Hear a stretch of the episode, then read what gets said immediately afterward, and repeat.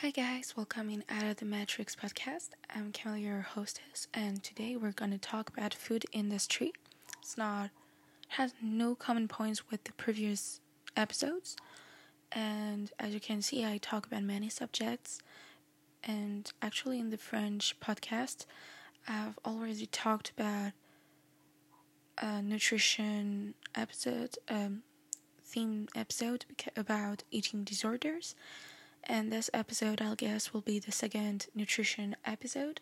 So, the question I'm asking myself is industrial foods are facilities, but at what cost?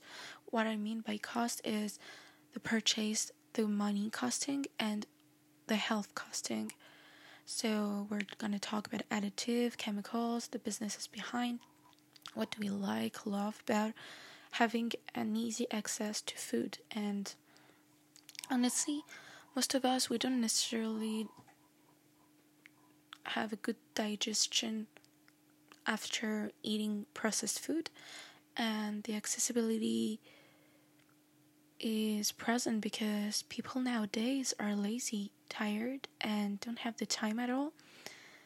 Many ads are present and lying about the real compensation, and people are attracted to quality which are shown in ads and actually are full of lies, are just words without any actions behind. But people always forget the red flags of that food by just warming the meal for a few minutes and in the microwave or oven, and that accessibility makes the food so attractive, so cool that people really ignore the red flags easily. Local, local, sorry, local products businesses are decreasing. Unfortunately, I find this so sad. Honestly, when I see um, producers just not having customers and making so much efforts for making their goat cheese fresh quality products nobody can taste them because they don't have the same purchasing power as the big industries like Danone, Unilever. And for example, these industries pretend that the freshness is totally here in their products, and actually, the food isn't that fresh at all. And even the ingredients aren't necessarily present and replaced by other products. And the sweets, candies, junk foods are the most attractive foods for children, teenagers, and adults in fast foods these days, there's lots of businesses around many food specialties, meeting the need of the population. These days, you can find Indian food, Korean food, Persian food, anything that you want. It always answers to your needs and desires, even though that need is, your, is in your head, in our head. and it is a facility an easy accessible tasty food and tasty is the thing that isn't in the f- healthy food that we should eat unfortunately. The education of preparing our own food with spice for example and taste is gone and century after century the culture of the prepared meals is normalized. In the ads, they had that excuse that it just lets the mother of the house rest and stop cleaning the whole house. It's actually a sexist propaganda that worked and helped, of course, saving people saving their money and time. And at the first, when you look at it, you hear like, that's so attention, that's so careful. But actually, it's just a business fooling their pockets of money. So, voila, that's just business. It was a revolutionary thing having frozen products, canning jar, like um, what it was called. There was a project called Hamming Ham something. There was a ham thing people in the Second World War they used to eat it with a, ca- um, a peach in cans. I don't know how it was called, sorry. And canning jars like Campbell soup, tomato Campbell soup, the classic one. People couldn't guess the potential lie behind it, and that's okay. We're not guilty. It's not the end of the world, but the price is always kind of hypnotizing because buying quality products can be a high pro uh, a high budget sorry in general. And because of the preservatives as the term says the products preserved longer much longer in the opposite of the fresh products that just expire really quickly and lose their freshness day by day and be and can be kept only around a week not more but by looking at the kilogram, the quality products are cheaper and more present on long term for meal preps in the week, for example. What I mean by that is by buying lots of products, even though the project is in a high budget, on long term you will have 10 times the project you've bought for less, for cheaper, because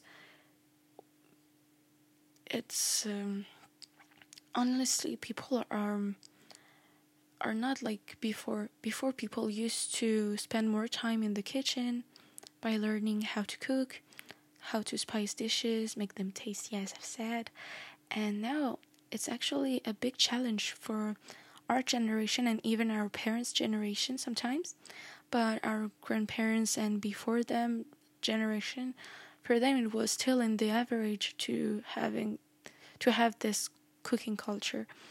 And the industrial products titles are the main key of the purchase. Some are pretended to contain a specific element that we all want to in our diet and when we actually watch the ingredients, we see a lot of artificial added flavors, many weird molecules that we don't even find in our cupboards, like the E123. I don't know what it was called, but we don't even know what it is. We don't even know which food it is supposed to replace to get the product cheaper. And even though we keep buying industrial salads, they're full of chemicals, unfortunately, because they're made of genetically modified veggies which are produced especially for this kind of projects. So, for example, there was in a documentary a tomato which couldn't put, which couldn't lose its water because it was made for it. Many customers have different diets like vegan, gluten, and lactose intolerant. Prepared meals are the shortcut for their struggle because people are not even used to cook by themselves. They don't. You're not used to cook by themselves. They don't have that inspiration, that ideas, that idea to make that recipe. Especially so, watching processed food is the key. Sometimes when you're so hungry, you want it immediately, and behind any ingredient who are missing, which are missing a project, in a project, the prepared meal isn't for sure healthy or the expectation we have. Like for example you can have a bread without gluten. You think it's healthy but behind it they can add any other product. It could be so bad for you but as long as the title is without gluten all the customers will be here. And sometimes it's because of the trend because of the fear etc so that's a whole business story. When we go to the groceries, we tend to buy things when our stom- stomach is empty. And sprint buying easy prepared food because of the temptation, because of the unconscious sugar or added flavors addiction, just like illicit substances. I remember in uh, McDonald's they added anti non vomitive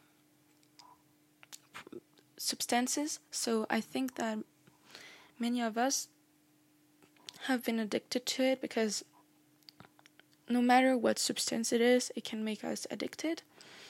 And what's happening? Um, many nutritionists gave as an advice that you should go to the grocery when your stomach is, is full, sorry, so you know what you really need in your life. So, what I was talking about is the temptation, the sugar addiction, etc. For example, many children, me included, when I was little, if we didn't have our sugar dose, we would be grumpy or angry. We needed that Nutella sip. And the fact that unhealthy food is every parent's fear for their children, kids tend to be more, even more attracted to be the forbidden foods like candies, pastries, or other kind of snacks.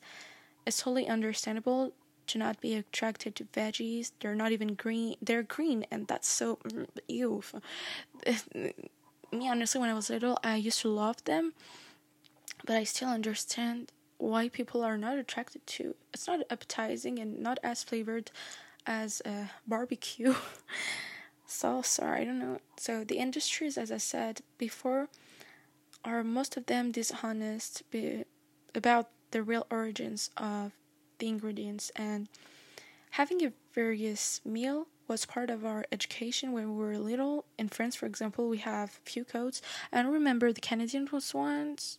I used to learn them by heart when I was little in, in Toronto, but in France we say five fruits, five veggies per day, or eat variously and daily. Manger cinq fruits et légumes par jour, manger varié euh, de manière régulière things like that. And even though the junk food or prepared dishes are already pricey, for some, when we zoom more on their system, we see they're based in foreign countries. They underpay their employees. I find this so disrespectful. They take advantage on their work, they underestimate them, and they take advantage on the work that isn't even theirs. They take credit on the wrong people. They they think they're the the Christophe Colomb. even Christophe Colomb isn't that well.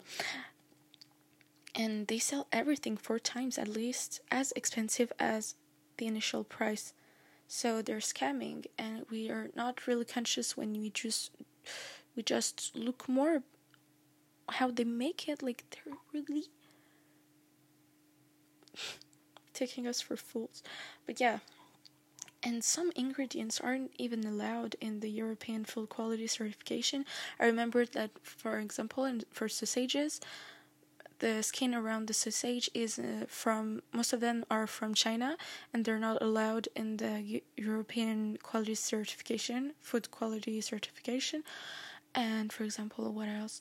Uh, in Peru or uh, Argentina they most of the the the um, in in Scotland too, but most of them are in Peru, Peruvian country. They go fishing the whole seafoods there and they lie about it and that's really oh my god that they're lying from A to Z. Well, when we look more all over the world, in the US, we all notice the increase of obesity over the years due to the access to Wendy's, KFC, Sonic, In and Out. We all know. And even in India, the level of obesity is increasing as well. And as a non emerging country, the minimal salary cuts the access to high quality foods that keeps increasing. And many families don't even have the time or knowledge to cook and order directly in fast food and that's sad because they're not aware about the health issue behind it lots of them they continue having bad habits and they don't even have the time when i see i saw that documentary we could see in india most of them were working, tired, etc. Their life was really nine five, like really, and even worse. Food is often eaten in front of the TV. We eat unconsciously and do not masticate. We watch at the same time food industry's ads. So, I was saying in another French episode about around eating disorders that sometimes people tend to eat like drinking water without masticating, without even eating for eating because of the hunger. No, because of wanting to feel full, because of a habit, or because of just an activity. It's not even nutrition yourself. And actually, it's a vicious cycle for us, but a big benefit on all points for the industries because you're eating their food their processed foods and you're watching on TV their ads. So it's a big benefit for them because they're omnipresent in your life. They're really present here. And the message, the global message from them is more easiness, less tiredness.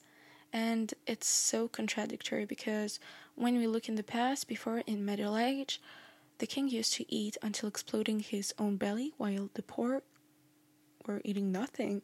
And now the middle class or popular class are classes are eating a lot without eating healthy nutrition dishes and while the high class check their diet all the time based to blood tests for example that can lead them to find their proper way of eating on long term as a customizable way of eating depending on each other's and that's why with my family we always because we uh, my dad's best friend is a nutritionist doctor. My dad is a doctor too, but he's not in this specialty, and it's so interesting the nutrition and when we always we always do blood tests to know what we're allergic to and for example i have gluten and lactose intolerance and some people say yeah it's a trend blah blah blah i think that one time you should accept that if something's here, it's not necessarily a trend. It's just being aware of your own health. So screw them. And that's why with my, fam- my family, we're always buying local products. We go to local markets to find fresh fruits or anything else wherever you are. For example, in France, we're so lucky to have local merchants in the city or in the countryside. I think in countryside it might be much better but here in Paris, it's so expensive, I can admit. But I like buying the fruits, etc. because I think that. But sometimes in France, the quality uh, in Paris, it's not as good as in the countryside. The quality of avocados, for example, it's like four euros the avocado. When in countryside, it's only one euro less. And when you open it, the green isn't present. It's the whole. It's not. it's only this the avocado seed and that's so disappointing and what i mean by that is first you should find the place where the prices are good for depending to your purchasing power you should know your your habits for example i eat quinoa or cereals like that everyone has their own food habits and doing your own dishes can be an accomplishment. It makes us proud of ourselves.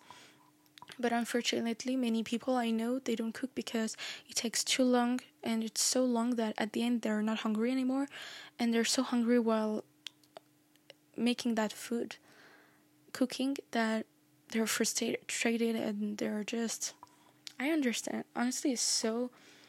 It makes me so so angry, hangry, hunger and anger.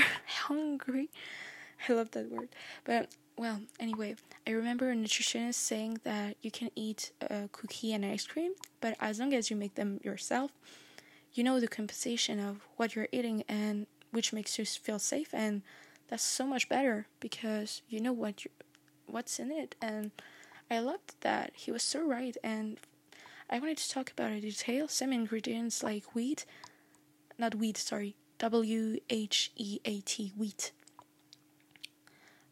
wheat flour, are demonized with the gluten, and but it's a question of the molecule cleavage. So if the wheat isn't cut and is complete, or for whatever molecule you want to take, for example, as long as the molecule is organic, an organic product, isn't cut and is full, it's out of danger. I want to talk about it because even though I'm gluten intolerant, I love gluten. So all the time, my friends and my parents are here like, "Don't eat it. You're gonna have cramps." and that's true. I have cramps. I, I that's true, but uh, that's my choice. That's my fault. But anyway, uh, what I wanted to talk about is that sometimes food, some kind of foods are demonized. I think that the food industry goes in both ways.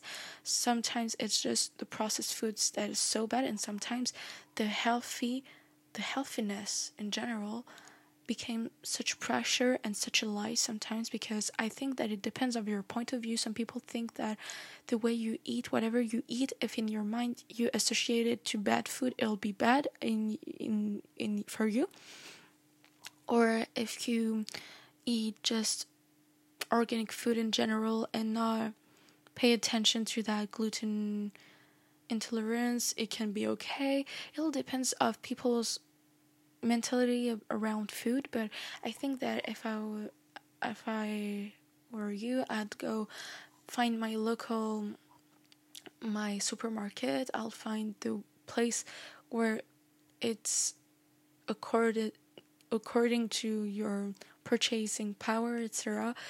And I hope you guys enjoyed that video. I know that I talk about many subjects, but I like denouncing this food industry because I don't want to demonize it uh, neither, but I think that even we're talking, they talk about the freshness and the quality. Uh, I really wanted to talk about the fact that they take credit and underpay employees where when they work so much, but because their salaries are okay in Peru.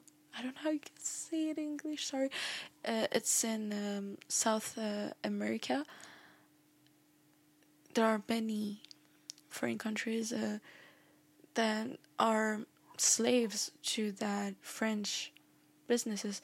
Okay, part of me is here like, okay, I do the same. I want money. Okay, I'm just strategic, but a part of me is here like that's so horrible to just not take credit to people who deserve it. It reminds me in France there's uh, Bretagne. It's like Britain. I don't know how you guys say it in English. And for example, people love local products, and sometimes people use the the term Bretagne, the place, and add it on any Lambda products, and everyone wants to buy this project because it has that local project effect. So it's attractive. It's all about the word in the title. And I remember that, for example, the snails of Bourgogne in France, we, uh, uh, me as a Parisian, I used to always eat that snail. Uh, on New Year's Eves or in bars with my friends, and I saw a documentary and it's from Romania. It's not even from France. So just to tell you, people take businesses, don't put the credit on the right people, and I find this really hypocritical. And I wanted to denounce it because here we're out of the matrix, right? Okay, and I hope you guys enjoyed it. I I'd love to talk about many subjects. I love plants. I love anything. You can guys see me talking about anything. I find this world so beautiful, interesting that I could make podcasts about any subjects. But anyway, I hope you guys enjoyed that video. I wish you a good day or good evening depending to the hour at your place. I love you so much and see you next episode.